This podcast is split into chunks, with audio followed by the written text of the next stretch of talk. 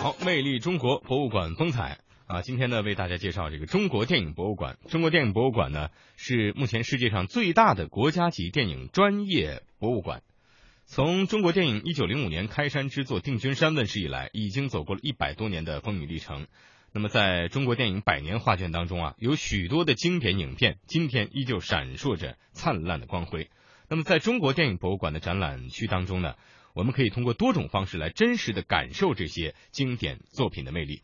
那么，我们此刻就走进中国电影博物馆。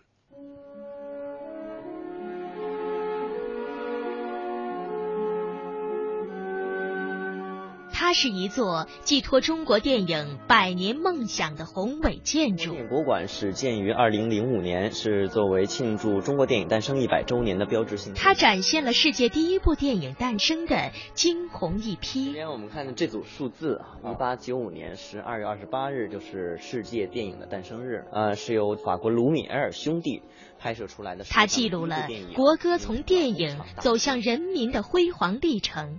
国歌是出自一部电影，名字叫《风云儿女》。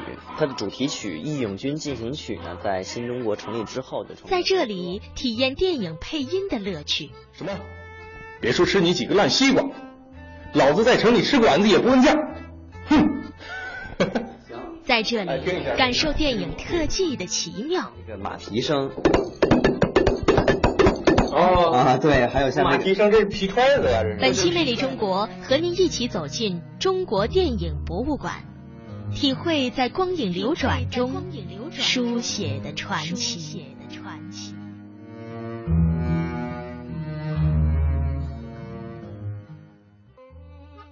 听众朋友们，大家好，我是俊南，欢迎您继续收听《魅力中国》。中国电影博物馆除了让观众了解电影历史、感受电影文化带来的熏陶之外，还在馆内设立了很多体验项目，这也受到了很多青少年朋友的欢迎。在电影拍摄当中，由于受到户外自然条件所限，所以有很多电影场景需要在摄影棚内来完成。摄影棚通过专业制景师傅的打造，通常能够以假乱真。让观众看过电影之后，绝对想不到你所看到的每一个场景都是人造的。中国电影博物馆内也有这样一个能够满足一年四季不同拍摄需求的摄影棚，游客可以在这里体验当一回演员。相信这样的人生经历，可不是每一个人都能够尝试的。看这边有个演示，我们就是所讲述的就是电影拍摄当中的一种拍摄方法，叫室内拍摄，叫摄影棚。嗯啊，我们来让他们工作人员开一下啊。这是由北影厂的织景师傅制作的，呃，都是用代替片来制作的。他用上面的这些灯光、音响、特技呢，可以营造出刮风、下雨、下雪、清晨、黄昏、黎明这种场景啊，这种时间的一个拍，达到拍摄的需要。哦，有有些特殊的场景是在棚里也不完成。对对对，我们可以看一看这种摄影棚，这是外景内拍的一种方法。一会儿灯关上就开始了。哦。哦，就变成大清早了。鸡叫。嗯。哦，那上午了。对。亮。亮。亮。哎，下雪了，下雪了。哦。哦，雪花，雪花，雪花，你还说的真真真。真像。觉得刚看完这个有意思吗？有。有意思。想到以前老人们。住的地方的，习 生活习惯的就是这种。那您觉得这个通过人工给它下雨下雪，如果要反映到这个电视上，会觉得是假的吗？是真的，是真的。嗯，挺好。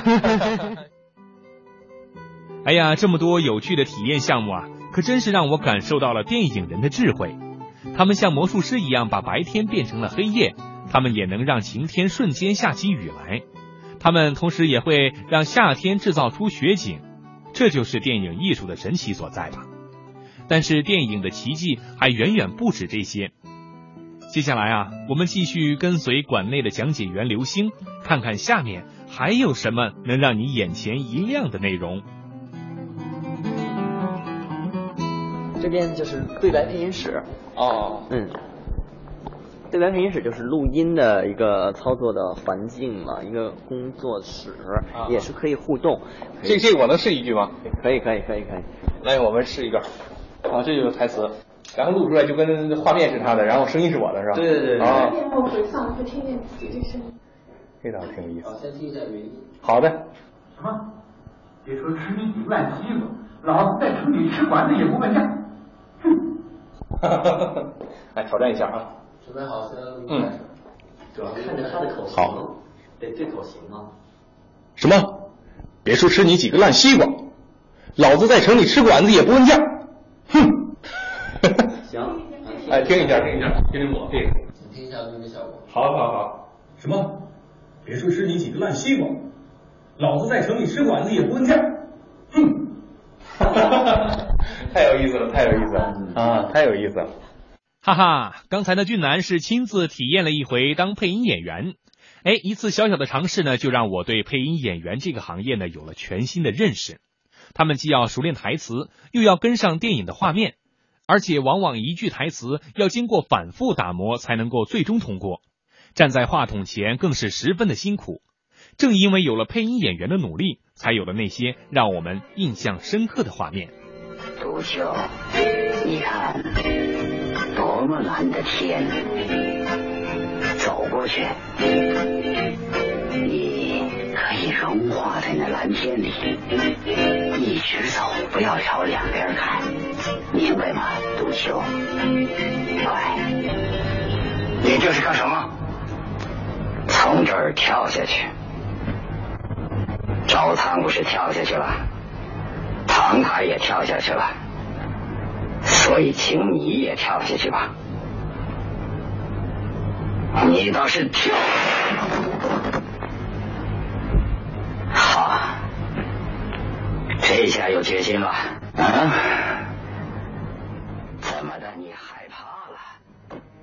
聆听着日本电影《追捕》的经典桥段，仿佛在光影间，我们又找回了那消逝许久的记忆。喜欢电影。并非是喜欢幻想或是为了追星，而是因为那个世界多多少少带给我们一些生活的启迪。这样的生活伴随了很多年，回首发现多年来受益很多。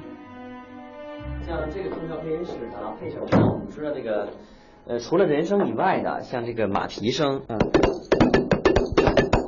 哦啊，对，还有像马蹄声，这是皮揣子呀，这是，这是皮揣子模块，还有驼铃。对，呃，这是炒菜。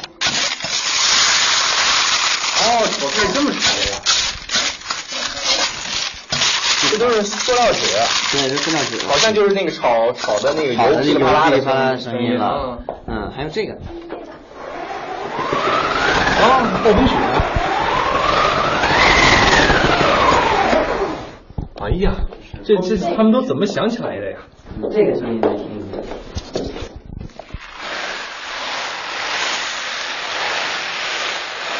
这应该是下雨了吧？对，这下雨的时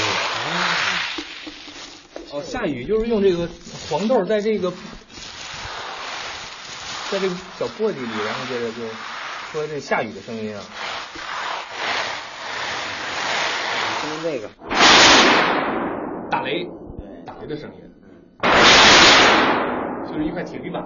对，一个铁皮板，这都是这种动效配音。不过现在好像不太采用这种方法了，因为这个有一个很强的音效库嘛。啊，咱们的后期对对调出来就可以用了。无论是青春年少的成长励志，还是成年后经历生活事业的几度波折，都或多或少受到电影世界所带给我们一些潜意识的思考和影响。真的。再没有什么比这更直接的反映生活百态和人世间多维的碰撞了。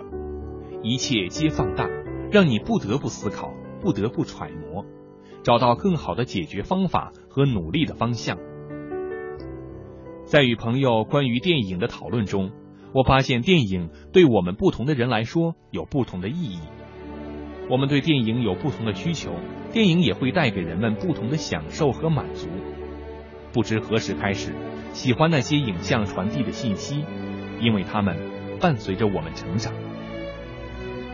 有些电影你曾经在很小的时候看到过，你不知道它的名字和里面讲述的内容，但你记得某个画面、某个动作、某个主人公的表情。在你长大后的某一天，你又看到了这样的画面、这样的动作、这样的表情，你会会心的在心里一笑，然后坐下来重新去欣赏它。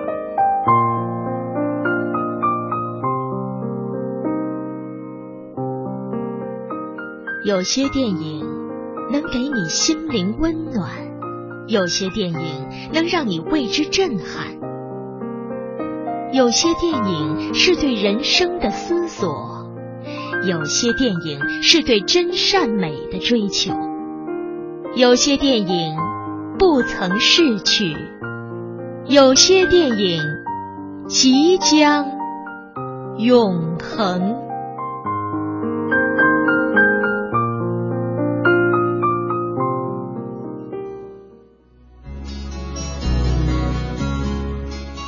这次的中国电影博物馆之行，让我感触最深的就是电影艺术确实影响了每一个人的生活。一个画面、一句对白都能够勾起你一段回忆，这大概就是电影的力量吧。